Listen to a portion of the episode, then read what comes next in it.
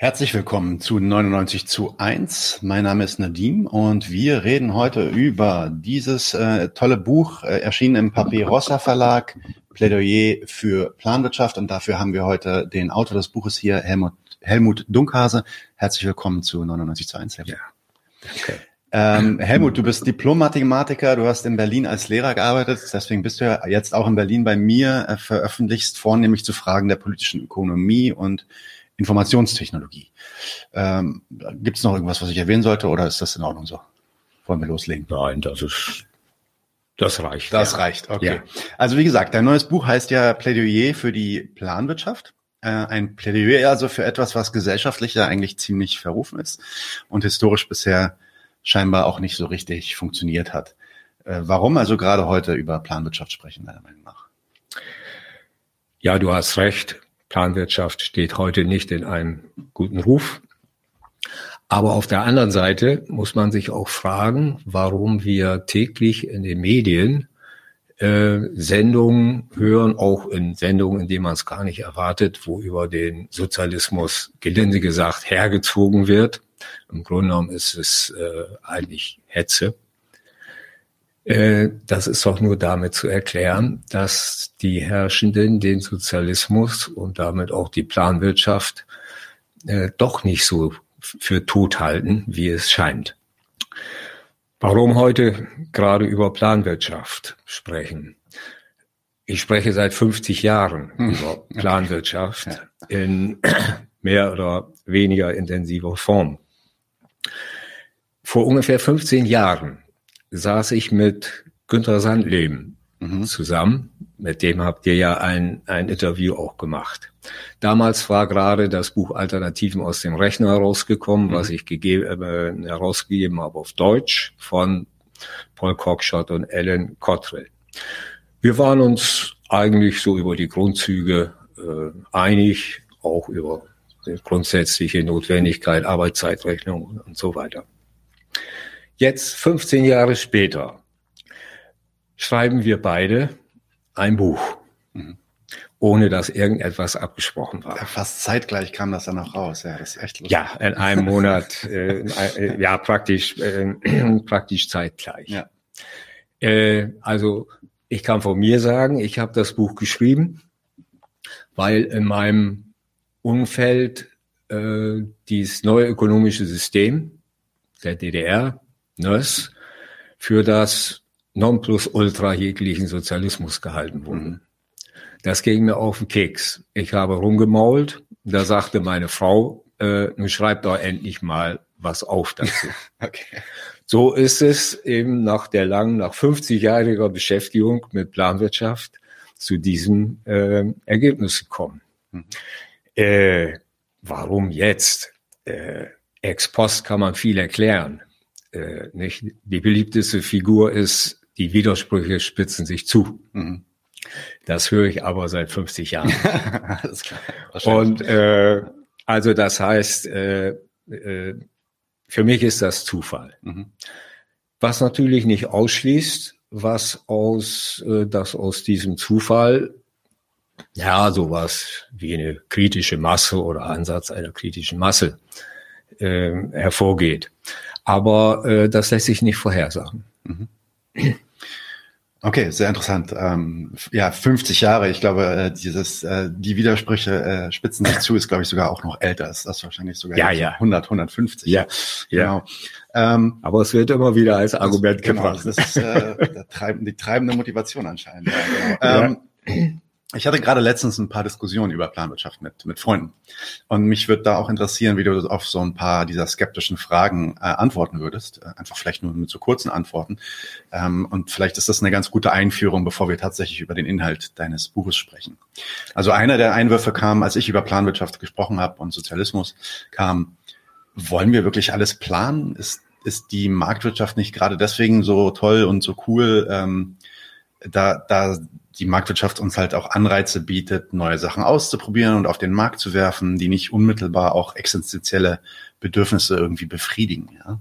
Und dabei, dabei geht es gar nicht mal so um Luxusgüter. Ich glaube, das Argument war eher so, nee, auch so einfach so ähm, Nischenprodukte, die vielleicht, äh, weiß ich nicht, äh, Rollen, Rollenspiele, irgendwie so Tischrollenspiele, die, die irgendwie so zwei, zwei oder drei Leute auf der Welt gerne spielen.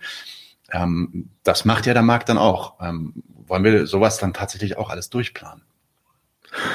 Äh, also zunächst einmal äh, für die allermeisten Produkte, die heute auf dem Markt sind, trifft zu, dass sie nicht ein unmittelbares Bedürfnis befriedigen. Mhm. Also ein neues Buch, Fahrradtasche, mhm. Tablet äh, braucht man nicht unbedingt zu, äh, zum Leben, so dass ich ähm, äh, schon nachdenken müsste, was damit so äh, gemeint äh, sein könnte. Du hast jetzt hier alles gut. Äh, hast jetzt irgendwie Rollenspiele äh, genannt, auf die ich irgendwie nicht kommen würde. Äh, nicht, äh, ansonsten vielleicht äh, würde mir einfallen Feuerwerkskörper oder irgendein Tinnef. Ne?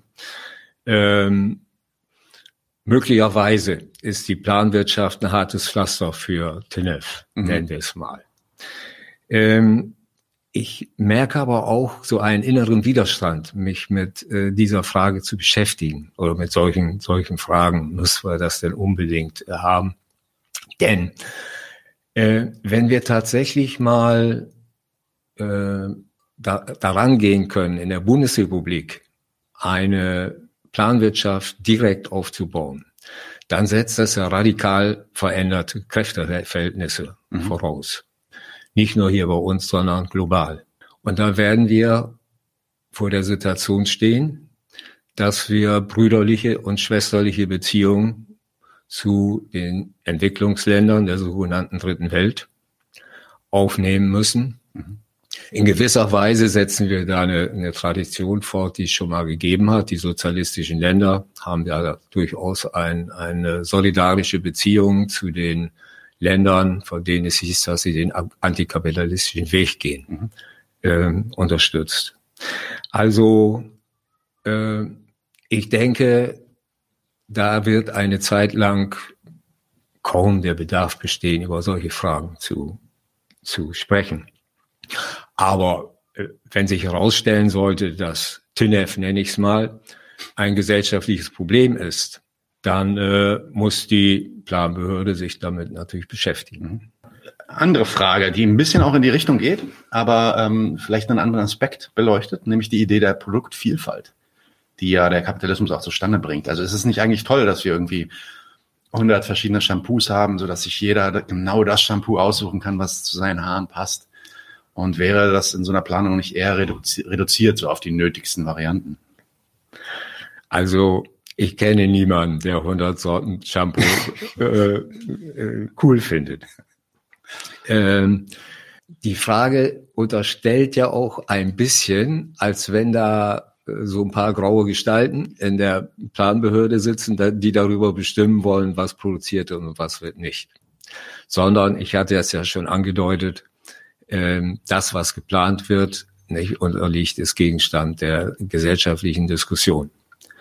Und ähm, ich kann mir nicht vorstellen, dass ein Ergebnis solch einer gesellschaftlichen Diskussion ist, dass wir doch 100 Sorten Shampoo produzieren sollen. Mhm, ja, ja. Aber wenn relevante Teile der Bevölkerung das wollen, äh, ja, kann ich nur den Kopf schütteln, aber äh, das wird naja, jetzt gemacht. Zumindest, zumindest kann man sich dann, weiß ich nicht, mit der, mit der Bevölkerung halt in Diskussion begeben und sagen, weiß ich nicht, wir brauchen jetzt ein neues Shampoo, ja. Anti-Schuppen-Shampoo. Oder eins irgendwie, ja. was für fettiges Haar ist oder so. Und dann kann man äh, diese Varianten natürlich schon planen. Die Frage ist, ob man die gleiche Produktvielfalt äh, hat, die man halt aufgrund dieser Marktkonkurrenz dann auch bekommt. Das ist wahrscheinlich dann nicht mehr der Fall, so dass man dann auch nicht mehr vor diesen 100 Shampoos stehen muss. Ja, ich denke, ja. ich denke auch, dass das rationaler angegangen wird. Ja.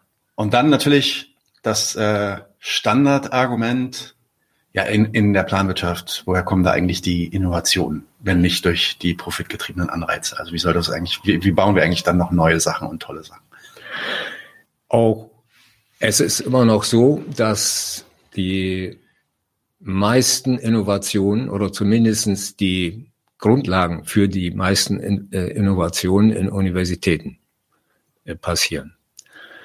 Nehmen wir mal hier die CD oder äh, Festplatten äh, würde es nicht geben, wenn es nicht die äh, Entdeckung des äh, Magnetowiderstands mhm. gegeben hätte. Oder jetzt das aktuelle Beispiel, die mRNA-Impfstoffe.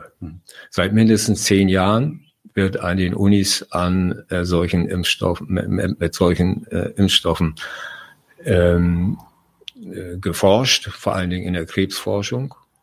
Jetzt kommen dann eben ein paar Leute her, nicht, gründen Start-ups, nehmen ihre Patente mit und privatisieren auf diese Art und Weise gesellschaftlichen Reichtum.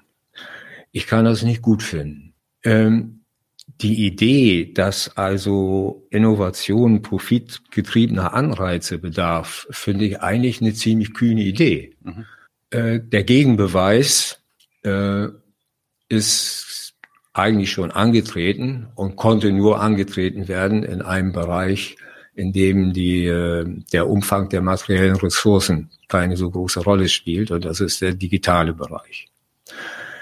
Ähm, ich erinnere an das Betriebssystem Linux, was eben in weltweiter, ähm, zum großen Teil auch unentgeltlicher Zusammenarbeit äh, entstanden ist, bei offenen Quellen.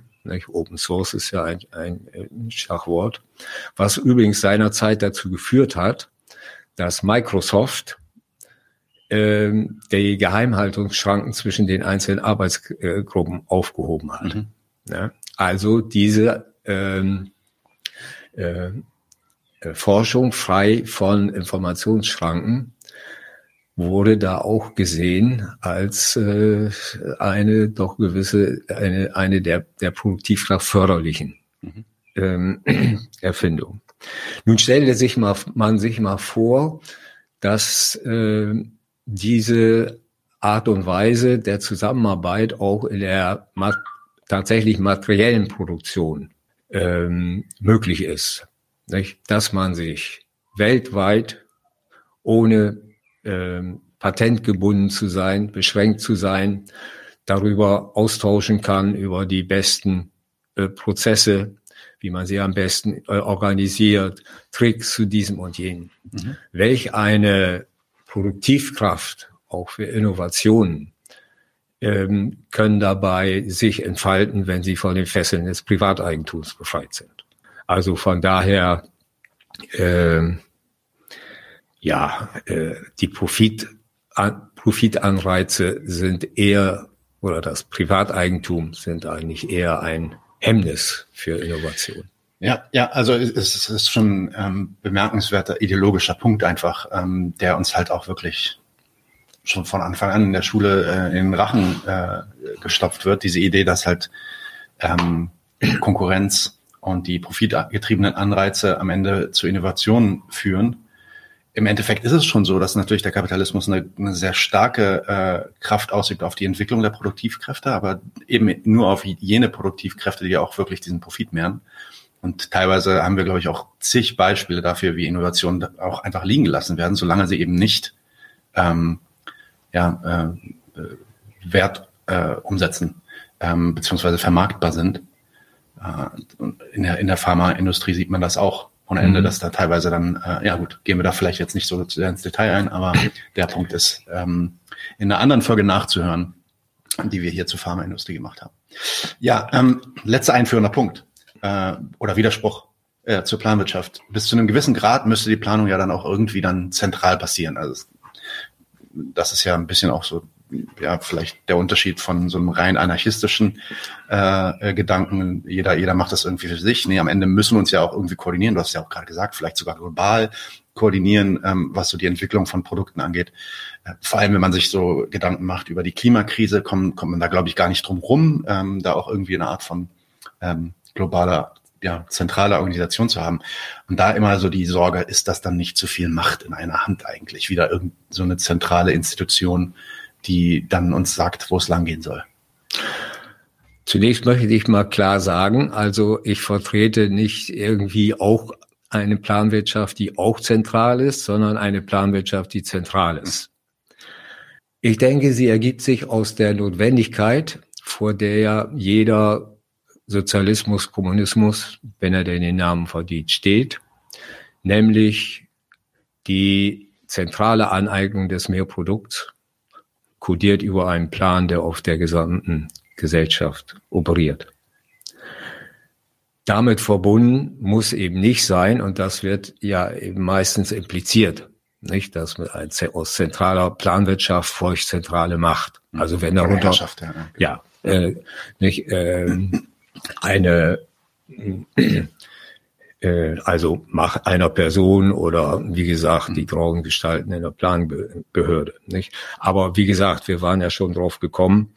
Ähm, vielleicht sollte man diese Planbehörde äh, auffassen als eine Maschine, die im gesellschaftlichen Austausch ähm, äh, äh, kontrolliert wird. Nicht?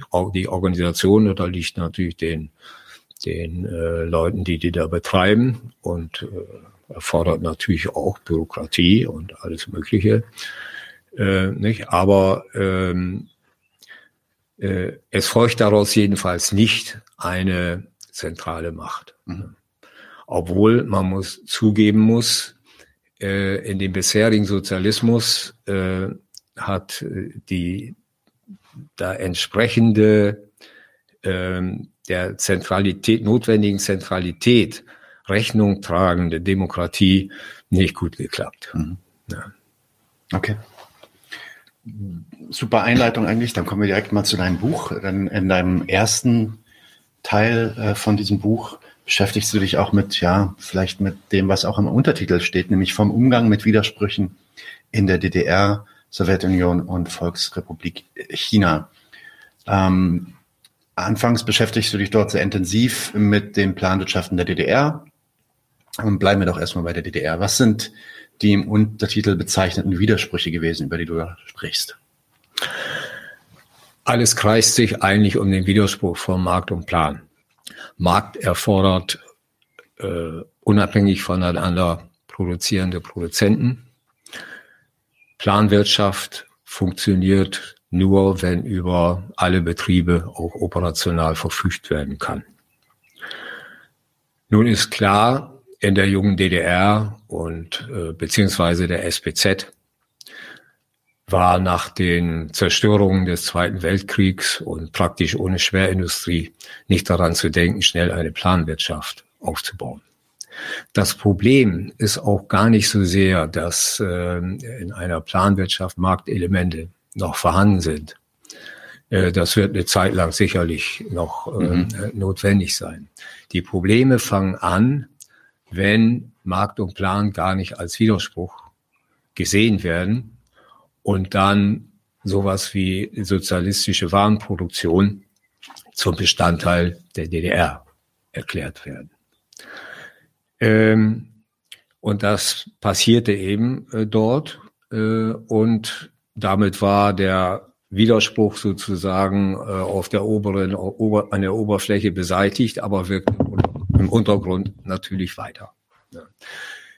Es wurde viel geredet über die Beachtung des Wertgesetzes. Wobei nicht beachtet wurde, dass das Wertgesetz sich nur entfalten kann in, bei einem entfalteten Markt. Es wurde viel geredet über die Abweichung der Preise vom Markt, äh, vom, vom Wert. Mhm ohne zu bedenken, dass man den Wert gar nicht so genau kannte, weil man eben auch keinen entfalteten Markt hatte. Ich habe darüber berichtet in meinem Buch, dass äh, Anfang der 1960er Jahre Ökonomen tatsächlich den Finger auf diese Wunde gelegt haben. Und darüber entbrannte in der Zeitschrift Wirtschaftswissenschaften vielleicht zwei, zweieinhalb Jahre eine Debatte.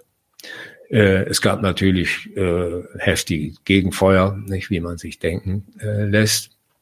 Und die Ergebnis, die, die Debatte blieb aber letztlich ergebnislos. Mhm.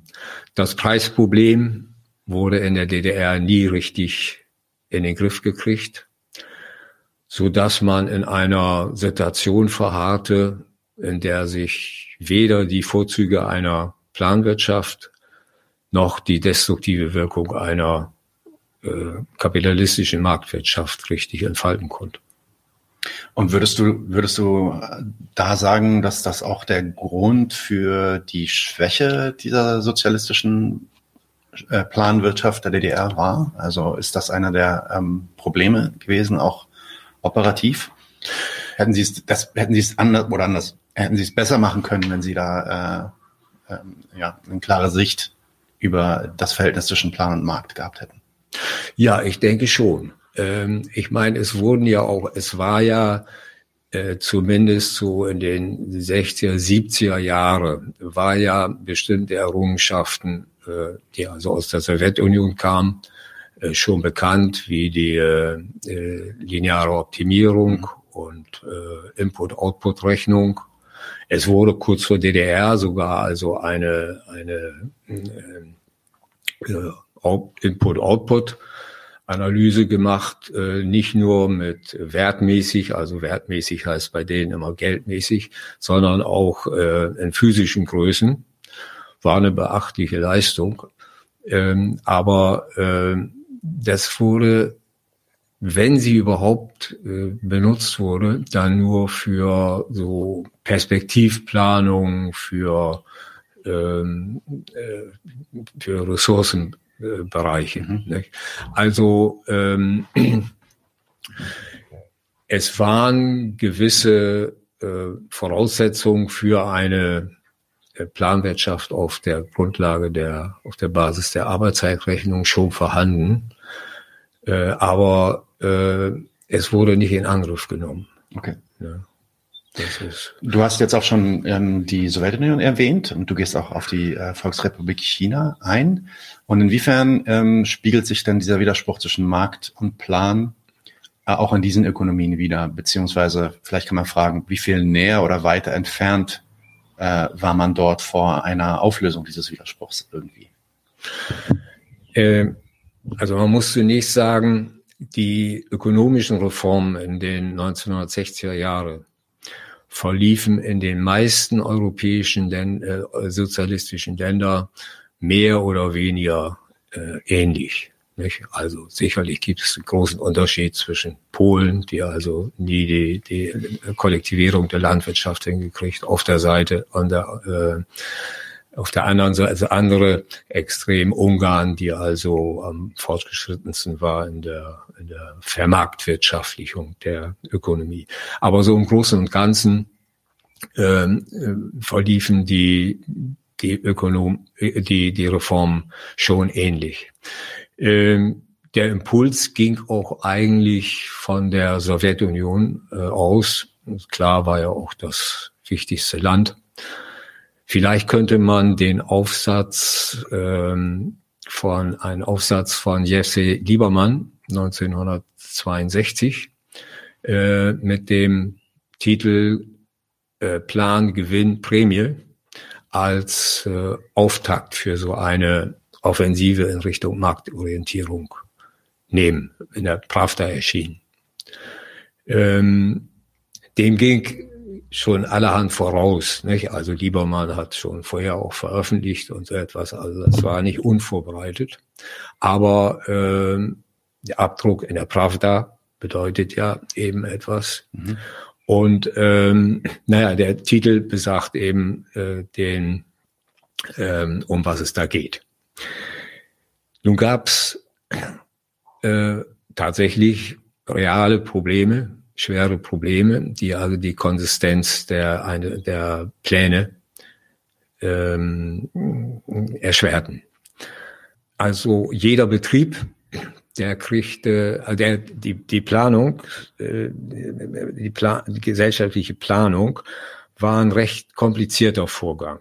Ne? Also es ging los damit, dass die Betriebe den, ähm, ein, äh, den sogenannten Techprom-Plan kriegten, so ein zehnstufiger Plan, in dem alle möglichen Kennziffern in, in Interaktion mit den nächsthöheren Behörden abgearbeitet wurden.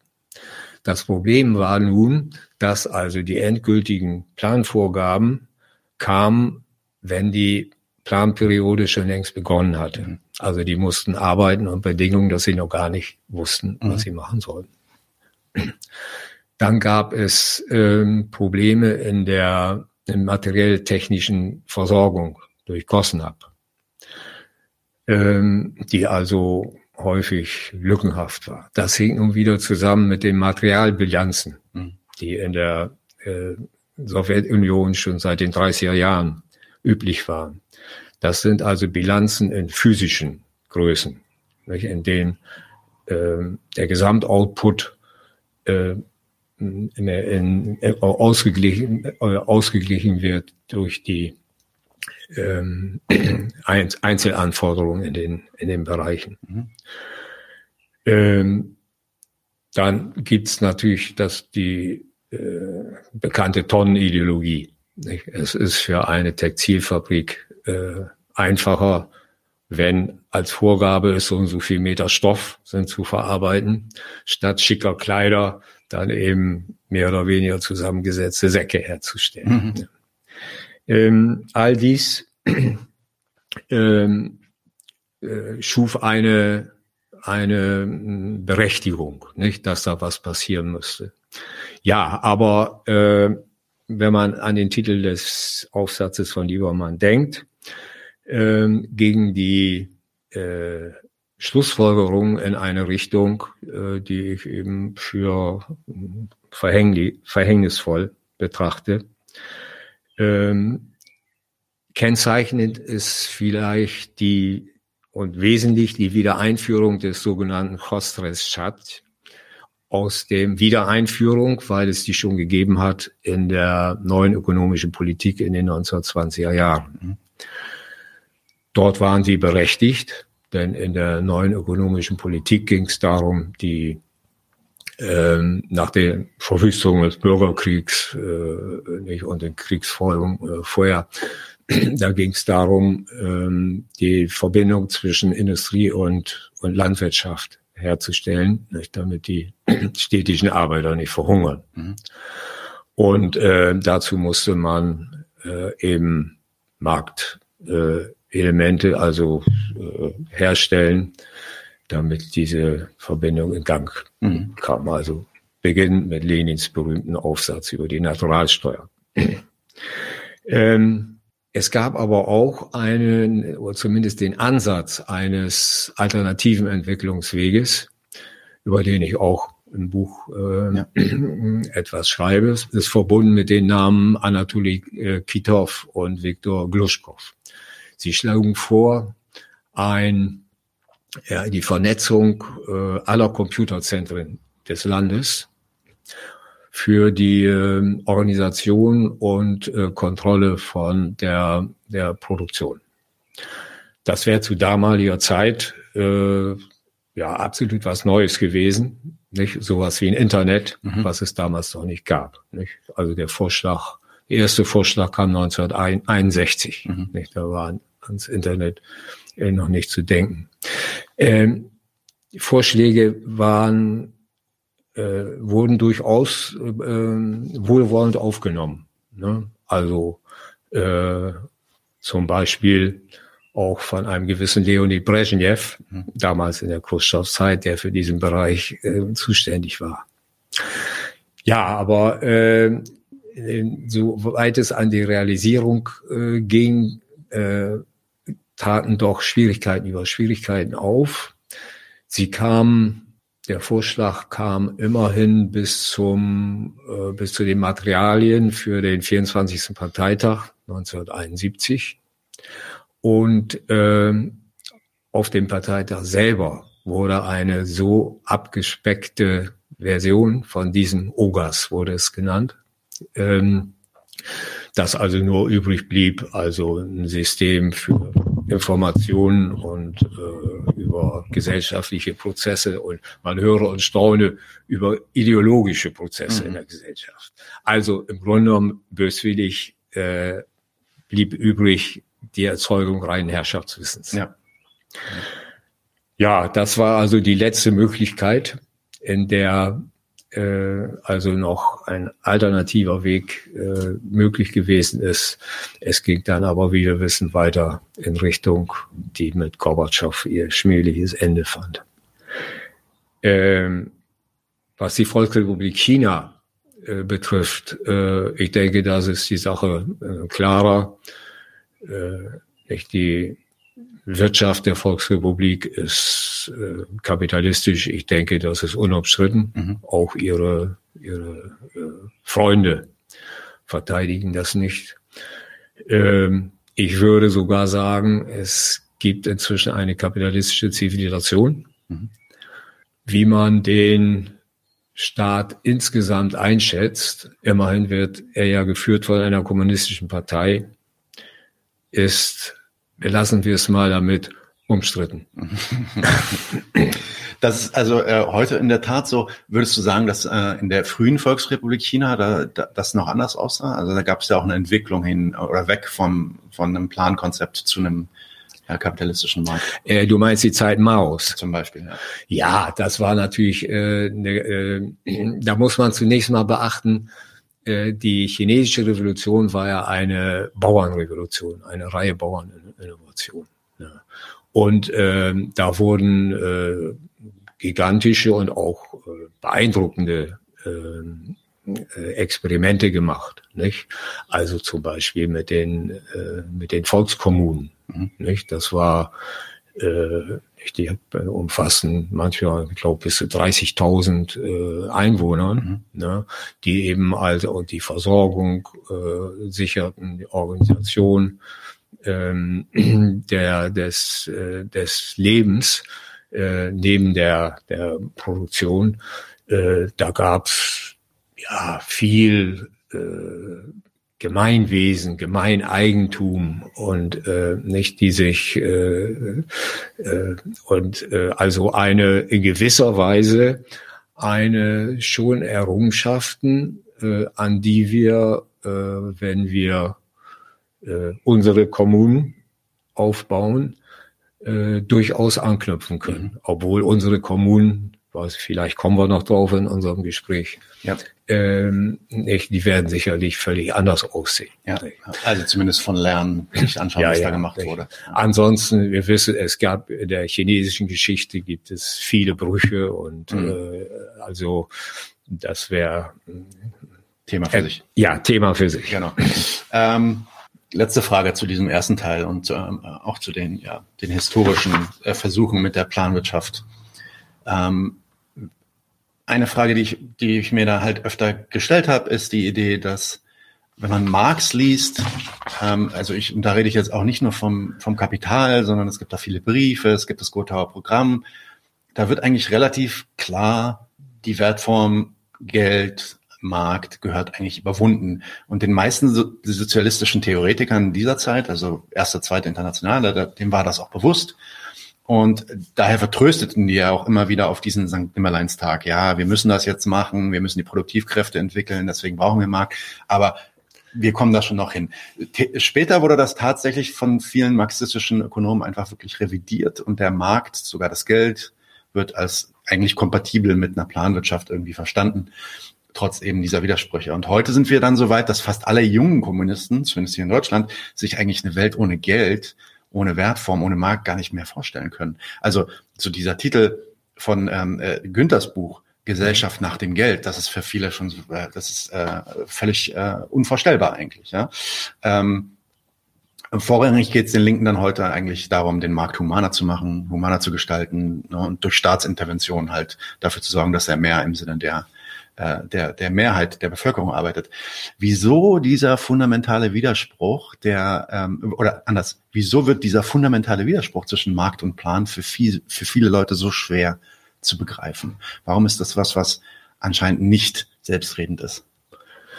Also zunächst einmal, äh, was die jungen Kommunisten betrifft, äh, da scheinen deine Erfahrungen und meine Erfahrung eine ziemlich äh, äh, leere Menge, okay. äh, leere Schnittmenge ja. äh, zu haben. Äh, ansonsten, also am Allgemeinen stimme ich dir natürlich mhm. zu. Nicht? Das ist, hat sich, hat sich sehr verfestigt. Ähm, also äh, junge Kommunisten, die ich kenne, äh, sind, muss sagen, die sind in der Regel organisiert. Mhm. Und ähm, ja, haben in der Regel auch von marxistische Schulung äh, durchlaufen. Und die haben sicherlich keine klaren Vorstellungen von Planwirtschaft, so etwas. Aber auf der anderen Seite äh, haben sie auch immer im Hinterkopf, Kommunismus, Sozialismus äh, hat mit Planwirtschaft zu tun. Okay. Es erfordert, erfordert Planwirtschaft. Von daher würde mich mal interessieren, äh, welche Leute du da, äh, ja. da Leute kennst. Äh, ja, es ist vielleicht dann eher, sind's, weiß ich nicht, ob es die tatsächlich die Kommunisten sind oder ob es einfach die, die sogenannte linke Bubble ist ähm, von ähm, jungen Leuten, ähm, die ja, sich selbst auch als Aktivisten bezeichnen, die, weiß ich nicht, vielleicht dann bei den Grünen organisiert sind, Fridays for Future Leute, die dann sagen System Change, uh, not Climate Change ähm, und allerlei, ja, allerlei Progressive, würde ja, ich sie nennen. Ja. Ähm, ja. Gleichzeitig muss ich zugeben, also ich bin, ich rede nicht über Leute, die tatsächlich in der Organisation sind, also wie du meinst, nee, muss ja auch sind, nicht sein, sondern eher ja. so über ähm, Social Media und Popkultur. Ja. Ja. Ähm, ja, äh, da ist das höchste der Gefühle, was ich wahrnehme, äh, sozialdemokratisch ist, so wie ich es gerade beschrieben ja. hatte. Ja. Also äh, ja. die Idee, sich darüber zu ja. und auch zu Recht darüber zu echauffieren, dass dieses Wirtschaftssystem nicht, äh, ja. zum Beispiel in Bezug auf die Mieten, nicht so funktioniert, wie wir es gerne ja. hätten und dass der Staat da intervenieren muss. Ja. Und, und, und ähm, äh, wenn, wenn du dann in, in, in einfach mal in so eine utopische Diskussion gehst und einfach sagst, okay, wie stellst du dir dann eigentlich die Zukunft vor? So diese Idee, dass es dann gar kein Geld mehr gäbe, mhm. ja, in dem Sinne, wie wir es mhm. zumindest heute benutzen, ähm, ist, ist für die meisten Leute, mit denen ich spreche, so, ah, warum? Also ich hatte da teilweise sogar schon eine Reaktion von jemandem, der tatsächlich in einer, in einer kommunistischen Organisation unterwegs ist. Und er sagte dann so, ja, Moment mal, also ist es wirklich jetzt notwendig, darüber zu reden, irgendwie Geld äh, loszuwerden? Muss, ich, man kann sich doch auch eine kommunistische Gesellschaft mit Geld vorstellen. Ja, also einfach, mhm. dass, dass, dass es da diesen Zusammenhang gibt, ist mir oft so ähm, mhm. äh, vorgekommen, dass das äh, nicht klar ist. Ja, ja gut, aber äh, dies relativiert doch ein bisschen äh, das, äh, was du vorher gesagt War hast, ja mit Absicht dass du äh, von, von äh, jungen Kommunisten, denn ich meine, du hast da einen, äh, einen sehr weiten Begriff von Kommunismus äh, äh, angewendet und äh, ja, äh, Schade, ich dachte, du hättest jetzt berichtet über äh, junge Kommunisten, nicht, die also in den und den Bereichen arbeiten. Sa sagen wir es so, unser, alle, alle, alle die sich demokratische Sozialisten nennen. Ja. Ähm, also fast alle, die ich kenne, ja. auch die teilweise bei uns im Interview waren. Ja. Machen das nicht zum Thema. Das ist nichts, äh, das ist also auch die Idee, ähm, also ich meine, das ist ja dann teilweise auch unter deutschen Theoretikern, so wie, wie dem Stefan Krüger zum Beispiel, äh, mhm. ökonomischen Theoretikern gegeben, dass die Idee einer sozialen Marktwirtschaft, in dem, also in, in dem sozialdemokratischen Ideal, ja. tatsächlich etwas ist, was wir als Kommunisten auch anstreben ja. sollten. Ja. Ähm, also für mich ist für mich ist das, was wir heute machen, nämlich einfach mal über Planwirtschaft zu sprechen und über die Notwendigkeit auch und warum mhm. das so wichtig wäre, ähm, ist selten. Ja. Aber in meinen Kreisen, wie gesagt. Ja, ja, ja, ja. Aber vielleicht zurück zu der Frage, warum, warum, äh, weil es ist ja anscheinend auch in der DDR dann so gewesen, ne, dass ähm, dieser, dieser Ausschluss, der gegenseitige Ausschluss von Markt und Plan, ähm, beziehungsweise der Widerspruch zwischen diesen beiden, ähm, äh, teilweise revolutioniert wird, ähm, vielleicht manchen Leuten nicht so klar war. Ähm, was, was ist da der Hintergrund? Warum scheint das so schwer zu verstehen äh, für Leute gewesen zu sein? Ja, warum das in der DDR so schwer zu verstehen war, äh, das ist schwer zu sagen. Ähm, ich denke, es ist auch, äh, es spielt eine gewisse Trägheit, also äh, theoretische Trägheit auch ähm, eine Rolle, dass man also das Praktische, das Faktische sozusagen dann allmählich als das auch Berechtigte ansieht. Mhm. Ne? Denn ähm, wie gesagt, das ist ja ist ja auch gef gewisserweise gefährlich. Nicht? Also man kann ja nicht äh, äh, pauschal sagen, ähm, in einer Planwirtschaft darf es keine Marktelemente geben. Nicht? Das kommt ja ganz auf die auf die Situation an. Ja, klar. Nicht? Ja. Und ähm, dass man dann leicht dazu verführt wird, auch in der, in der äh, also in der theoretischen Auseinandersetzung, ähm, dann dazu sagen, naja, das Faktische ist äh, auch irgendwie notwendig, äh, ist, äh, ja, kann man sich schon vorstellen, aber auf der anderen Seite, es hat ja äh, auch erstaunlich offene Auseinandersetzungen. Theorie jetzt nicht äh, über die Auseinandersetzung in der, in der Ökonomie habe ich ja so ein bisschen, bisschen berüchtigt, äh, berichtet. Da trifft das vielleicht nicht so zu wie in anderen Bereichen, wo es ja durchaus also kontroverse, offene äh, Debatten gab in der DDR. Zwar nicht in der Öffentlichkeit, aber auf der Ebene der von Institutionen, Zeitschriften äh, und so weiter. Also von daher äh, kann ich, ja, maße ich mir da keine Antwort äh, okay. an, äh, warum das, warum das so gekommen ist. Mhm, mhm. Auf alle Fälle dann am Schluss, nicht, da kam eben äh, endet das tatsächlich in, in reinen Opportunismus. Also ich habe von sozialdemokratischer Degenerierung äh, gesprochen, wenn man sich anguckt, nicht was die auch, also Betriebskombinatsdirektoren und so etwas, wie sie sich dann am Schluss der, der DDR geäußert haben. Okay. Das ist reiner Sozialdemokratismus. Ja, ja. Okay, dann kommen wir mal zum zweiten Teil des Buches. Und da geht es dann nicht mehr um die ähm, historische Betrachtung, sondern da geht es dann auch um neuere Konzepte äh, oder sagen wir modernisiertere Konzepte der Planwirtschaft. Und als erstes beschäftigst du dich dann mit der Planung in der SU und gehst dann nochmal konkret auf die Planung ähm, nach Stalin ein.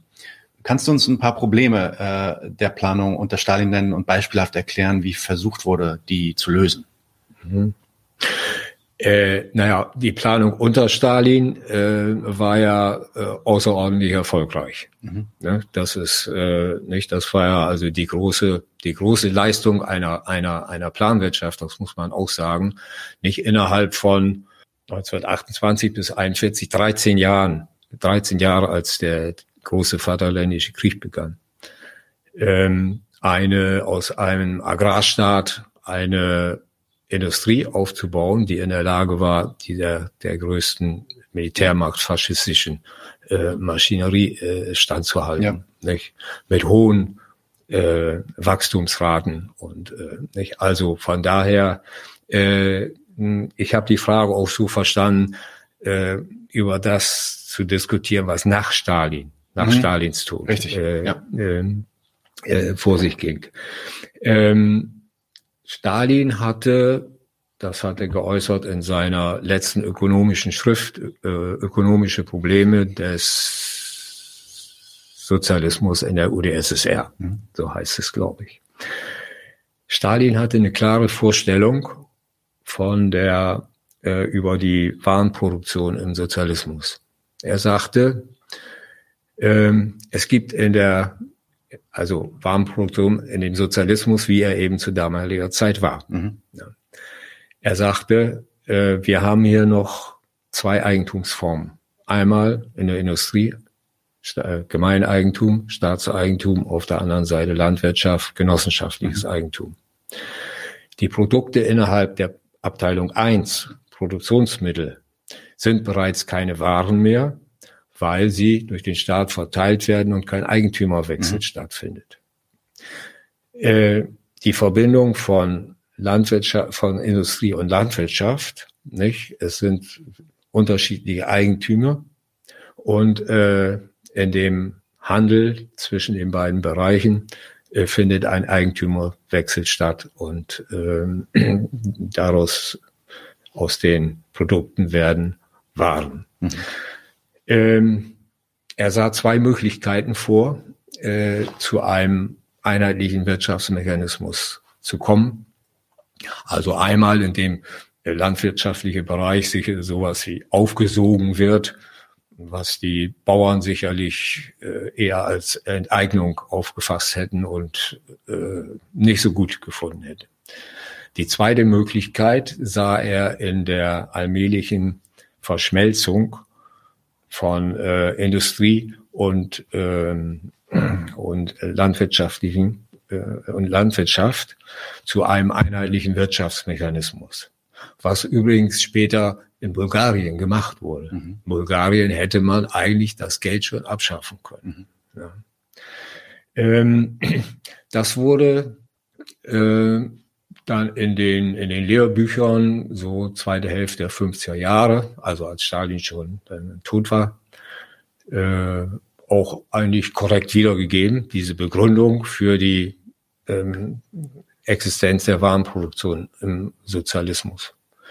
Und äh, aber dann äh, mit der Zeit wurde dann diese äh, die wurden die Kriterien für die Existenz der Warenproduktion äh, verschoben in Richtung äh, Stand der Arbeitsproduktivität, äh, Stand der Arbeitsteilung. Äh, man höre und staune, auch das Leistungsprinzip wurde also als Grund angeführt, was mhm. ich äh, ziemlich strange finde. Mhm. Und äh, vielleicht war der Höhepunkt, das war jetzt allerdings Fritz Behrens, also ein, ein DDR-Theoretiker, äh, nicht der also die aus den Betriebsdirektoren Verfügungsberechtigte machen, wo äh, machte und äh, die dann sozusagen miteinander ökonomische Beziehung aufnahmen. Das heißt also äh, im Klartext, sie, der fand den mit sich selbst tauschenden Eigentümer. Mhm. Ja. So, jedenfalls, es wurde tunlichst darauf geachtet, die, das Kriterium der Eigentumsform zu eliminieren. Mhm. Ja, und über die Probleme und die, wie sie gelöst werden, hatte ich ja schon was, äh, hatte ich ja schon was gezeigt in der, ja, in okay. der, in der Sowjetunion. Okay. Also es ist vieles schon äh, sehr parallel gelaufen. Ja, ja. ja. Okay, und dann äh, ein Teil beschäftigt sich mit der Arbeitszeitrechnung. Im Gespräch mit äh, Günther Sandleben sind wir auf die Arbeitszeitrechnung auch schon eingegangen. Aber kannst du uns noch mal kurz erklären, vielleicht abreißen, ähm, was ist das und warum ist das eigentlich das Fundament einer oder muss das Fundament einer Planwirtschaft sein? Also ich fürchte, kurz erklären, kurz erklären. Kann, kann ich nicht äh, und äh, also möchte ich nicht, kann ich natürlich, aber äh, möchte ich nicht. Und zwar, weil äh, ich Wert darauf lege, mal den Fokus drauf zu legen auf die Probleme und Schwierigkeiten, nicht? auch wissenschaftlicher Art, sowas mit äh, mit diesem mit der Arbeitszeitrechnung verbunden ist. Mhm. Ja. Ähm, kapitalistische und kommunistische äh, Produktionsweise unterliegen beide dem Prinzip des proportionalen Arbeitsaufwands. Also das heißt, die einzelnen anfallenden Arbeiten werden äh, nach ihrer Arbeitsdauer abgeschätzt und ähm, dann danach die Gesamtarbeit verteilt. Mit Arbeit ist hier gemeint äh, abstrakte Arbeit, mhm. nicht unabhängig von der konkreten Tätigkeit. Also dieses Prinzip äh, gilt praktisch für alle Ökonomien der Zeit. Für die autarke Bauernfamilie, wie für Robinson, um zwei Beispiele zu nennen, mhm. die Marx bei seinem kurzen Ritt durch, das, äh, äh, durch die Produktionsweise im ersten, ersten Kapitel sogar ja. das, das äh, gemacht hat. In der kapitalistischen Produktionsweise nimmt das Prinzip des proportionalen Arbeitsaufwandes die Form des Wertgesetzes an. Mhm. In einem entfalteten Markt bei Gleichgewicht von äh, Angebot und Nachfrage bilden sich Preise heraus, die proportional zu den in ihnen enthaltenen Arbeitsinhalten sind. Also im Arbeitsprozess wird Wert gebildet. Nicht? Abstrakte Arbeit ist ein wertbildender äh, Prozess, der aber nur ans Licht geholt werden kann im Tausch mit anderen Produkten. Insofern ist die kapitalistische Produktionsweise äh, einzigartig darin, dass sie das Prinzip des proportionalen Arbeitsaufwandes nur über den Umweg des Werts äh, realisieren kann. In einer Planwirtschaft steht Markt bekanntlich nicht zur Verfügung. Das heißt, dann müssen die Arbeitszeiten direkt berechnet werden. Und das ist mit allerhand Schwierigkeiten und war mit, mit Schwierigkeiten und Hemmnissen verbunden. Ähm, zu Marx Zeiten äh, war die Arbeitswertlehre allgemein anerkannt. nicht schon Ricardo ja. und, und äh, Adam Smith, nicht haben sie es äh, äh, äh, haben sie formuliert. Letztlich geht es bis William Petty zurück. Ähm, das änderte sich in der Ende des 19. Jahrhunderts mit der sogenannten Marianistischen äh, Revolution, also Grenznutzentheorie, wo der subjektive Nutzen im Vordergrund steht. Äh, nun, äh, aus der Arbeitswerttheorie folgt, dass Arbeit die einzige Quelle des Reichtums ist. Man versteht, dass die bürgerlichen Theoretiker das irgendwie als Bedrohung ansahen. Mhm. Und sie fingen an, von den drei Produktionsfaktoren zu reden, nicht äh, Boden, Arbeit, äh, Kapital. Und ähm, das ist ja auch äh, heute das in der sogenannten Neo, äh, Neoklassik, mit denen die Studenten äh, beglückt werden. Mhm. Äh, alles andere ist ja praktisch an den Universitäten heute äh, ausgelöscht. Ja. Ähm, es gab aber auch, äh, oder äh, die Arbeitswertlehre war aber auch dann unter Marxisten umstritten, zumindest in ihrer äh, darüber, wie sie zu interpretieren ist. Mhm. Ja, es gibt eine gewisse Tradition Marxisti im, innerhalb des Marxismus, der den Wert als eine rein gesellschaftliche Kategorie. Ja, Michael ansieht. Heinrich und die neue Marx. Genau, so. Michael Heinrich, schon, ja. ja, ja, nicht die, also die leugnen die die äh, Naturbasis der der abstrakten Arbeit. Mhm. Ja, so und äh, äh, lösen damit und trennen damit also die Marxische Theorie äh, von ihrer revolutionären äh, Potenz. Mhm. Denn äh, nach Heinrich äh, wäre eine, ein Kommunismus auf der Grundlage von Arbeitszeitrechnung äh, ein Hirngespinst. Mhm. Ja. Ähm, ja, eine weitere Komplikation äh, besteht darin, dass es im marxischen Kapital im Grunde genommen zwei Arbeitswertlehren gibt. Eine im ersten Band, wo die Waren sich tatsächlich zu ihren tatsächlichen Arbeitswerten äh, austauschen und einen im dritten Band, wo Marx von ähm, einer Durchschnittsprofitrate mhm. ausgeht, wie die meisten Marxisten heute immer noch, noch tun. Und das hat nun leider die Konsequenz, dass sich dann die Waren nicht mehr zu ihren Arbeitswerten austauschen können, sondern zu ihren, wie Marx sagte, Produktionspreisen, mhm. also Kostpreis plus Profit. Ähm, ja, so dass eben die Frage der Validität der Arbeitswerttheorie äh, ja umstritten blieb und im Grunde genommen eine Glaubensfrage war. Mhm. Das änderte sich in der zweiten Hälfte der 1980er Jahre. Warum da? Ähm, 1983 schrieben äh, die beiden Mathematiker Emmanuel Fayoun und äh, Moshe Machover ein epochales Buch mit dem etwas kryptischen Titel Laws of Chaos, mhm. Gesetze des des Chaos. Sie schlugen eine neue Sicht auf die Ökonomie vor, nämlich sie zu betrachten als ein System von äh, zufällig in hohem Freiheitsgrad agierenden Akteuren, vergleichbar mit den Bewegungen von Molekülen in Gasen. Mhm. An der Untersuchung dieser, dieser Bewegung entstand die statistische Mechanik. Und ähm, also Methoden dieser statistischen Mechanik, das heißt also statistische, wahrscheinlichkeitstheoretische äh, Methoden, ähm, äh, wendeten sie nun auch äh, an auf ein so aufgefasstes äh, äh, ökonomisches System als chaotisches System. Mhm. Das heißt, all die normalen ökonomischen Größen wie Wert, äh, Preis, Profit und sowas wurden als Zufallsgrößen behandelt und ihre Eigenschaften äh, äh, untersucht.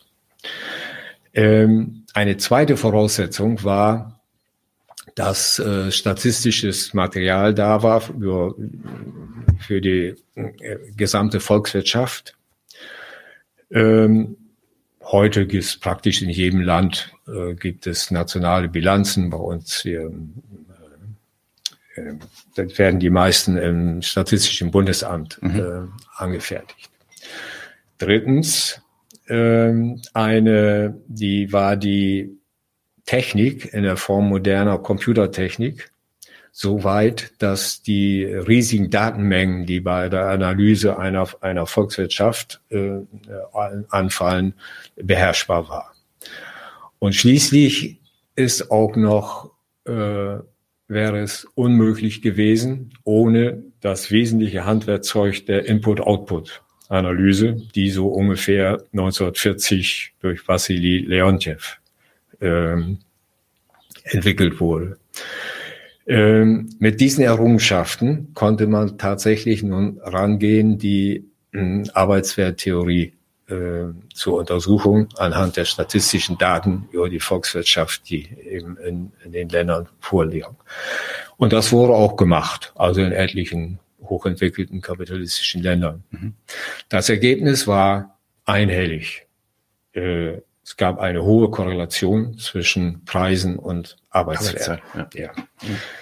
Äh, es gab aber noch ein weiteres interessantes Ergebnis. Äh, es erwies sich die Prognose von Fayun Machover, dass die Profitraten nicht, wie Marx angenommen hatte, äh, äh, also einheitlich sind, äh, unhaltbar ist. Mhm. Es stellte sich nämlich heraus, dass Kapitale mit höheren organischen Zusammensetzung äh, systematisch niedrigere Profitraten hatten, wie es also dem ersten Band des Kapitals entspricht. Mhm. Also äh, insofern passt Band 1 Kapital besser in die Realität als Band 3. So, das vereinfacht natürlich äh, enorm die ähm, äh, der Umgang mit der Arbeitszeitrechnung. Mhm. Nicht? Denn äh, äh, das Nichtwissen darum hatte durchaus tragische Folgen. Novoschilov zum Beispiel ich schreckte davor zurück, Arbeitszeitrechnung äh, über, zu, überzugehen, weil er eben davon ausging, die Waren tauschen sich nicht zu ihren tatsächlichen Arbeitswerten, sondern zu ihren Produktionspreisen aus. Ne? Vielleicht hätte sich die Sowjetunion etwas anders entwickelt, wenn äh, dieser tragische Irrtum eher ausge, äh, aufgedeckt wurde. Also, äh, die, wie gesagt, es lässt sich ohne weiteres mit Arbeitswerten, reinen Arbeitswerten äh, rechnen. Mhm. So, nun kommen wir endlich zur äh, Planwirtschaft. Diese äh, Errungenschaften und Erkenntnisse, die man gewonnen hat, die kann man nun anwenden auf ähm, den Aufbau einer einer oder in Gang setzen eines äh, einer Planwirtschaft. Jeder Betrieb äh, kennt die technischen Produktion, Produktionsbedingungen in seinem Laden. Äh, nicht, das heißt, äh, die physischen Zutaten, die Vorprodukte, Rohstoffe und so weiter, äh, nicht äh, in, in, physischer Form. Äh, er kennt zudem die direkten Arbeitszeiten. Mhm. Der Witz an der Input-Output-Rechnung ist, dass diese, die Kenntnis dieser Größen ausreicht, um die gesamten Arbeitsinhalte der der ähm, Produkte ausrechnen zu können. So, nicht? Denn das Problem war ja immer, äh, nicht, man kennt zwar die direkten Arbeitszeiten, nicht, aber nicht in den, da stecken drin die äh, Vorprodukte, die Vorprodukte der Vorprodukte und so weiter. Mhm. Nicht? Schien ja bis 1940 ein völlig unlösbares Problem mhm. zu sein. Also das ist durch, das ist die Bedeutung der, der Input-Output-Rechnung für die für die äh, Planwirtschaft. Mhm. Ja, und äh, damit lässt sich eine äh, Planwirtschaft, kom, äh, computergestützte ähm, Planwirtschaft auf der Basis von Arbeitszeitrechnung in Gang setzen. Mhm. Und diese, diese computergestützte Planwirtschaft, die würde dann mit Durchschnitten von diesen Arbeitszeiten rechnen, oder? Ja, es ist, äh, er sagt ja nur, die, äh, es sind statistische Analysen, das ist klar, es ist nicht, man äh, guckt sich äh, um Input, Output äh, zu erklären, bräuchte man eigentlich äh, Riesentabellen. Äh, ja, ja, ja, ja, einfach mal so eine Tabelle, an, ja. an der man erklären könnte, wie das, wie, wie das, ja. äh, wie das Ganze äh, funktioniert. Natürlich sind das, das Durchschnittswerte, nicht? Und dann werden, nicht, dann werden ihre, sind Zufallsgrößen, mhm. nicht? Alles nicht aus Verhältnis vom Preis und, und, und Arbeitsinhalt und, und so weiter. Zufallsgrößen und äh, nicht die ihre Erwartungswerte haben und ja. äh, äh nicht und Abweichungen von dem äh, nicht äh, Abweichungen von den Erwartungswerten äh, ausgerechnet werden und, und so etwas. Ja, ja, ist klar. Das geht nur mit äh, nicht. Von daher kann man auch nicht nie sagen, äh, nicht also das Produkt nun genau hat den und den Arbeitswert. Das ist ja. Quatsch. Ja, ja, ja. Okay, ähm, Input-Output-Analyse haben wir dann ja auch schon ein bisschen angeschnitten. Dann kommen wir doch mal direkt zu den Leuten, die du auch schon angesprochen hast. Ähm, und du beschäftigst dich ja auch sowohl in dem Buch als in deiner Arbeit grundsätzlich mit äh, den beiden Cockshot und Contrell. Äh, du hast, wie du das schon gesagt hast, sogar eine Übersetzung im Papirossa Verlag von ihnen herausgebracht. Was bringen die beiden uns Neues bezüglich der Arbeitszeitrechnung dann? Warum sind die so ähm, ja, einschlagend? Äh, ob sie so einschlagend sind, äh, weiß ich nicht. Also äh, jedenfalls äh, ist die Planwirtschaft äh, hier bei uns in unserem Land jedenfalls noch nicht äh, sehr verbreitet. Ja, okay. äh, Cockshot und Cottrell äh, gebührt das Verdienst, den überhaupt den löchrigen Pfad der äh, Arbeitszeitrechnung wieder aufzunehmen, der also jahrzehntelang in der Arbeiterbewegung doch äh, sehr verschüttet war. Ähm, haben Artikel dazu geschrieben und ähm, dann in dem Buch äh, Thoughts in, äh, in Youth Socialism, also was ich auf Deutsch unter dem Titel Alternativen äh, aus dem Rechner herausgebracht habe, ähm, ausgeführt, samt ihren ökonomischen und gesellschaftlichen äh, Konsequenzen.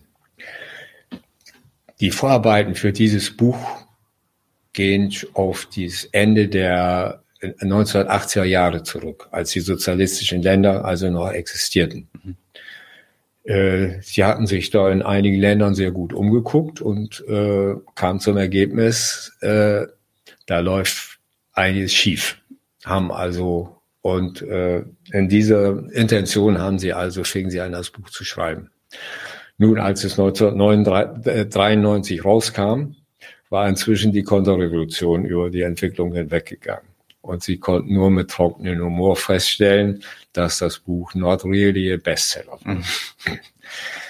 äh, die Situation hat sich ein bisschen gebessert in der Hinsicht, zumindest in den angelsächsischen Ländern, ja. muss man sagen. Ja. Das ist ein, ist ein, ein großer Unterschied. Ja, äh, also die sind weiterhin, vor allen Dingen Paul, äh, sehr aktiv in der, äh, also einmal Ausarbeitung der, der Arbeitszeitrechnung, in theoretischen Debatten. Es gibt äh, viele Auseinandersetzungen, nicht von anderen äh, bürgerlichen oder halbbürgerlichen äh, Theoretikern und so etwas. Also ist ja gerade Paul Cockshott nach seiner äh, Emeritierung äh, es hat er eine unglaubliche äh, Aktivität an den, mhm. an den Tag gelegt. Ja. Ich kann auch jedem nur empfehlen, sein sozusagen sein Bildungsprogramm in, in äh, äh, auf YouTube, nicht? wo er also in, ja, ich weiß gar nicht, äh, welcher Geschwindigkeit er so etwas, etwas zustande kriegt. Also ja. ich denke, er hat schon eine, eine Riesenbedeutung für die äh, theoretische Entwicklung äh, okay. der Arbeitszeitrechnung. Ja, und unter anderem propagiert er ja und Cottrell auch ähm, den sogenannten Cyberkommunismus. Ähm, und damit beziehen sich natürlich unter anderem auch auf die Kybernetik die ja dann auch schon in Projekten wie CyberSyn in, in Chile dann angewendet wurde. Kannst du uns, also oh, das ist nochmal ein Thema für eine eigene Folge, das, da bin ich mir äh, sicher, aber kannst du uns vielleicht kurz mal abreißen ähm, oder auch nicht so kurz abreißen, was ist dieser Cyberkommunismus und wie funktioniert das eigentlich?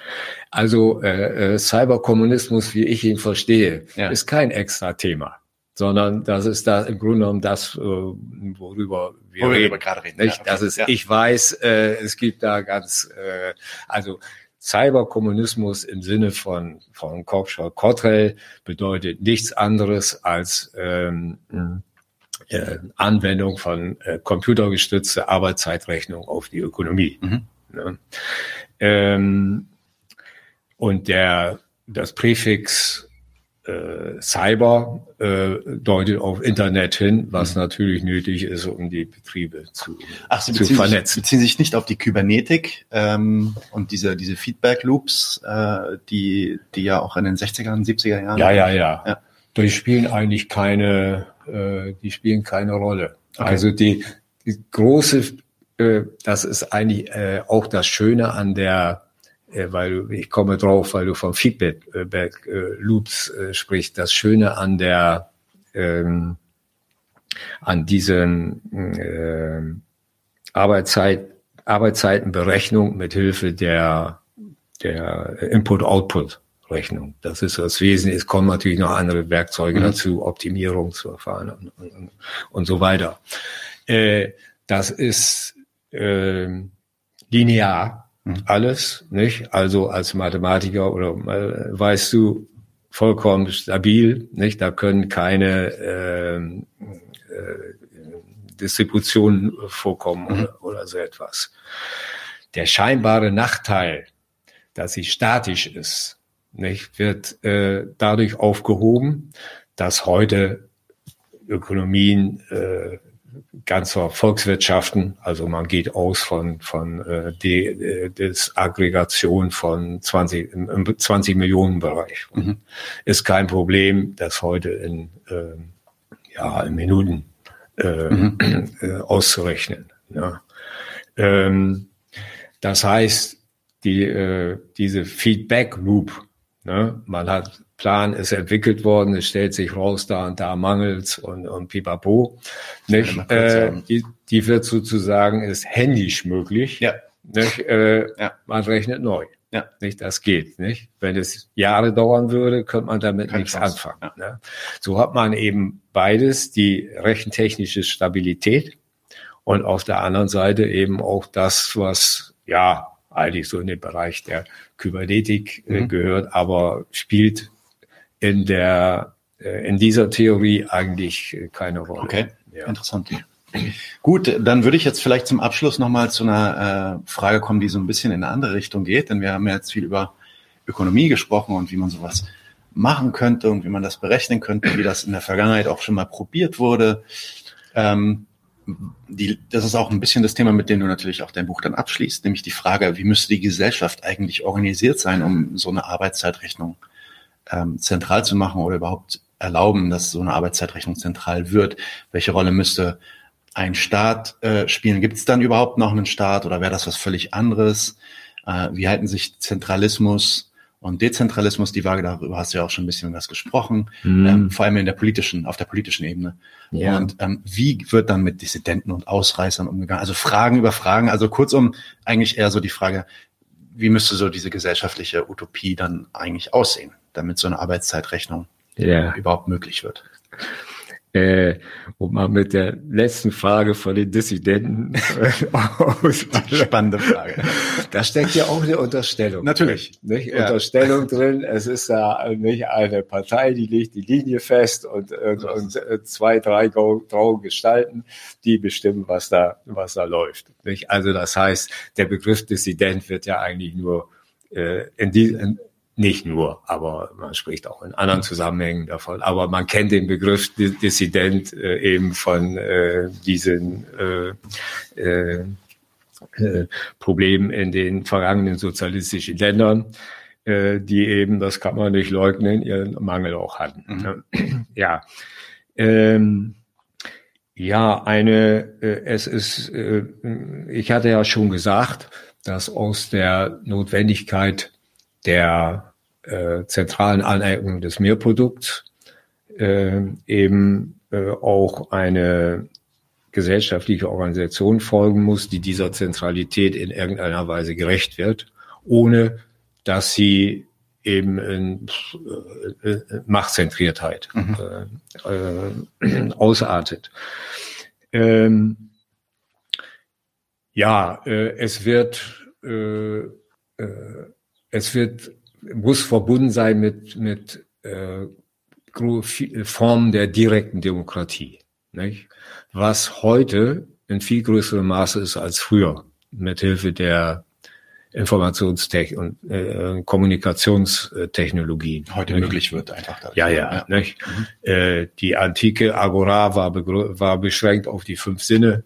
Äh, heute lassen sich äh, Befragungen äh, und, und, und, und, und äh, meine auch Besprechungen letztlich nicht, also im, äh, im nationalen Maßstab, auch im Rahmen der Union der europäischen sozialistischen Länder mhm. äh, darstellen.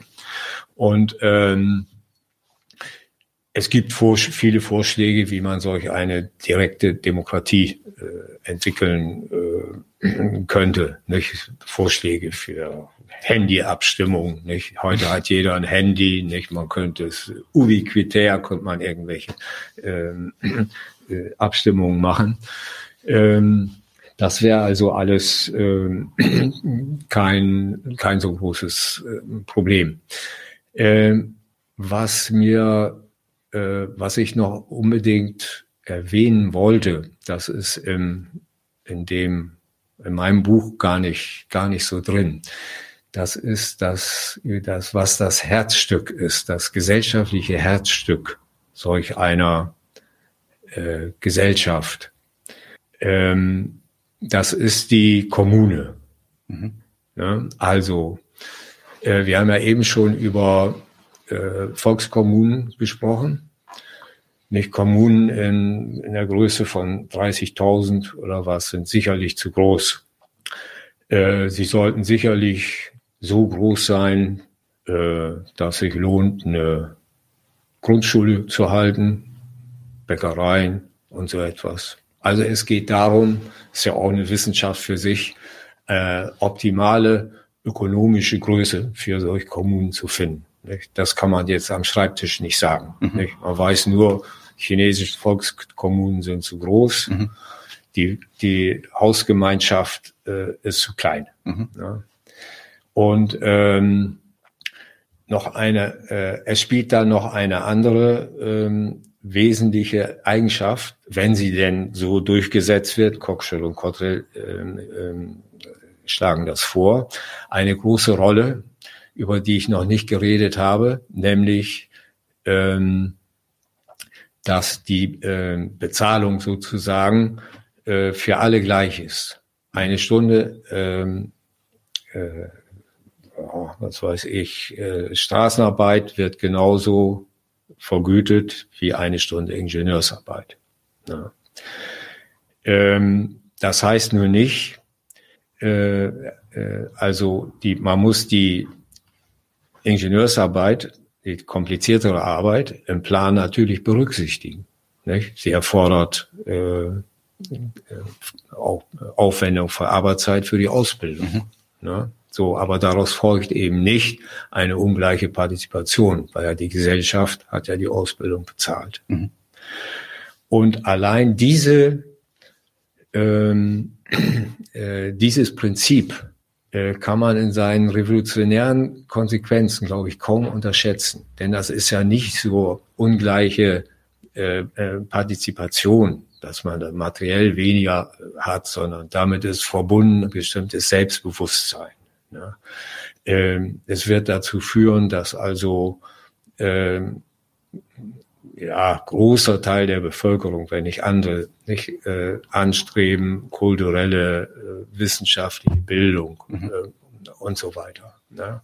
Und es ist eben damit auch ein für alle Mal ausgemerzt äh, die äh, Dominanz partikulärer Interessen, ne? Mhm. die sich natürlich auch dann sonst in sol solchen Debatten äh, äh, niederschlagen würde. Nicht? Wer kommt denn bei uns in in, in Bundestag oder was, was zu Wort. Ja, klar. Ne? So. Nicht, also, äh, ich werde, würde sehr dafür plädieren, äh, das ähm, ähm, hier einzuführen. Ja, und das muss man im Hinterkopf haben, wenn man äh, sich versucht, das Leben in solch einer Kommune nicht vorzustellen, nicht, wo eben vieles äh, vergemeinschaftet werden kann, was heute in Ansätzen der Fall ist. Nicht? Also Vergemeinschaftung der, der, der Kindererziehung. Gibt es heute die äh, Kitas und so. Kitas, nicht? aber ja. auch äh, die Architektur äh, wird eine andere sein, nicht? im Zusammenleben. Mhm. Nicht? Es werden äh, nicht, man sollte die, die Möglichkeit haben, in Volksküchen oder wie auch man mhm. immer das nennt, ähm, äh, zu essen, täglich zu essen und das selber Essen machen. Mhm. Das wird zu einem Luxus, den man sich mal wieder zu Hause in seinen ja, vier Wänden hat man dann immer noch, ja, nicht? Ja. Äh, dann mal erlauben kann. Nicht? Also ähm, ich denke, äh, das ist eigentlich das Wesentliche für das gesellschaftliche Zusammenleben in der äh, in, in solch einer Planwirtschaft. Aber das sind jetzt äh, meine Vorstellungen. Klar. Nicht? Äh, das ist also, ich bin auch eigentlich nicht so gut in in Utopien. Also mhm. ich halte mich lieber an das, was also wissenschaftlich begründet auch machbar ist und äh, ja und glaube auch nicht oder wahrscheinlich niemals wird es ein Füllhorn des Überflusses geben, aus denen die Güter dann irgendwie verteilt werden oder so. Mhm. Nicht? Diese Vorstellung ist, die gab's ist verbreitet in, äh, in den alten sozialistischen ja. Ländern. Nicht? Was standen die, ähm, äh, äh, stellten die sich unter, unter Kommunismus vor, aber äh, heute seltsamerweise auch. Nicht? Naja, es, es, ist, es ist schon so, dass bestimmte, bestimmte Güter, ne, bestimmte äh, Waren heutzutage tatsächlich schon im Überfluss existieren eigentlich. Ne? Man könnte jetzt zum Beispiel Nahrung, könnte man sicherlich schon zeigen, dass, äh, Ohne Zweifel. dass, dass ja. wir den Hunger eigentlich gar nicht mehr brauchen, den es auf ja. der Welt gibt. Ja. Ähm, allerdings heißt das ja noch nicht, dass es äh, für immer und ewig in allen Güterformen auch immer äh, keine Knappheit geben wird. Äh, das kann Eben. natürlich sein. Ja. Ähm, und wie wir dann mit dieser Knappheit umgehen, ja. Ähm, auch, auch so andere Fragen, wie gehen wir mit, mit Arbeiten um, die, äh, die nicht besonders beliebt sind, ja, äh, wenn wirklich alle gleich vergütet werden oder gleich teilhaben, äh, partizipieren an der Gesellschaft. Wie kriegen wir dann jemanden dazu, irgendwie als Klempner äh, äh unterwegs zu sein und die Toiletten äh, zu reparieren ja. zum Beispiel oder so? Also ohne jetzt ein, den Klempnerjob in irgendeiner Form herab äh, zu würdigen. Das ist so nicht gemeint. Ne? Aber es gibt natürlich oder besonders gefährliche Arbeiten. Ja. Äh, wie kriegen wir da jemanden, ja, ja. Ähm, der ja. das freiwillig macht. Und das sind alles Fragen, die dann natürlich dann noch geklärt werden müssen. Aber diese Kanalarbeiten, was meinst du, wie groß der Antrieb sein wird, äh, die Produktivkraft auch in dem Tiefbau äh, so, so voranzutreiben, dass ja. die gleich null sind. Genau. Nicht? Oder automatisiert. zu Hause wird, wird zurzeit ja. viel gebaut, viel Tiefbau und sowas. Ja. Wenn ich da mal so gucke, äh, was da noch für äh, erstmal Leerlauf ist und äh, nicht neulich äh, sah ich da acht Arbeiter guckten in ein Loch. Ja. Offensichtlich war da irgendwas passiert. ja. Nicht? Und, ja, und äh, also was da mit der Hand dann noch, da so werden See mit Betonplatten, die werden da mit händisch gesägt und mühsam mit so einem Bagger. Äh, da, nicht? Also die äh, Technologie, die da benutzt wird, ist dieselbe wie vor 50 Jahren. Also da ja, hat sich kaum was ja, verändert. Ja, ja, ja, ich garantiere dir, äh, das wird äh, sehr schnell minimiert werden. Während Tesla äh, seine Autos komplett autom automatisiert baut ja. mittlerweile und 24 Stunden am Tag ja. wie die Autos produziert. Ja. Also machbar ist, ist da sicherlich auf jeden Fall noch einiges. Ja. Stimme ich zu. Okay, wunderbar, Helmut, das war ein tolles Gespräch. Vielen Dank, dass du hier warst. Ähm, und dadurch, dass du in Berlin bist, lass uns das doch wiederholen. Vielleicht dann äh, jo, zu einem äh, ja, ja. peripheren ja, Thema. Ähm, ja, ja. Wir bleiben auf jeden Fall in Kontakt. Ich finde toll, was ihr macht. Und ähm, ich werde also eifrig Propaganda äh, für euch machen. Äh, ehrlich gesagt, ich äh, äh war auf, auf euch noch gar nicht gestoßen. Nicht? Ja. Ich meine, ich bin nun allerdings nicht so oldschool. äh, bin nicht so ja. unterwegs. In, ja. äh, in, in, es gibt ja wohl viele Podcasts und, und was weiß ich. Gibt, es gibt viele. Wir sind auch noch klein, wir sind auch noch neu. Ja, ja, ähm, ja, ja. Natürlich also von daher so. ist das nicht, nicht sonderlich verwunderlich, dass ich äh, euch noch nicht kennengelernt habe. Aber äh, naja, je älter man wird, desto größer wird die Hoffnung auf die Jugend. Äh, jetzt äh, no pressure.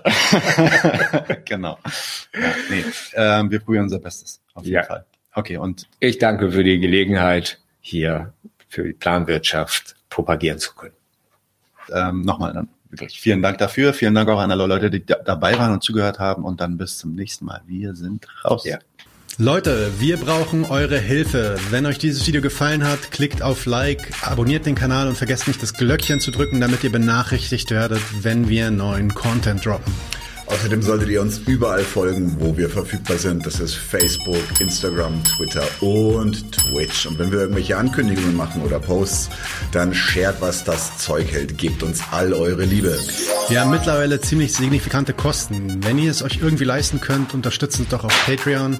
Dann kommt ihr auch in den Genuss verschiedener Vorteile, wie zum Beispiel Zugang zu unserer Discord-Community oder Zugang zu den ultrageheimen Patreon-Episoden, die wir dort posten.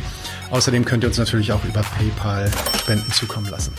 Außerdem haben wir mittlerweile einen eigenen Online-Shop. Das heißt, wenn ihr euch immer noch fragt, was ihr euren Lieben zu Weihnachten, Ostern oder sonst wie schenken könnt, geht dorthin und kauft duftes Merch. Alle Links dazu hier in der Beschreibung oder auch auf unserer Webseite 99zu1.de. Vielen Dank fürs Dabeisein, danke für die Unterstützung und wir sehen uns in diesem Theater.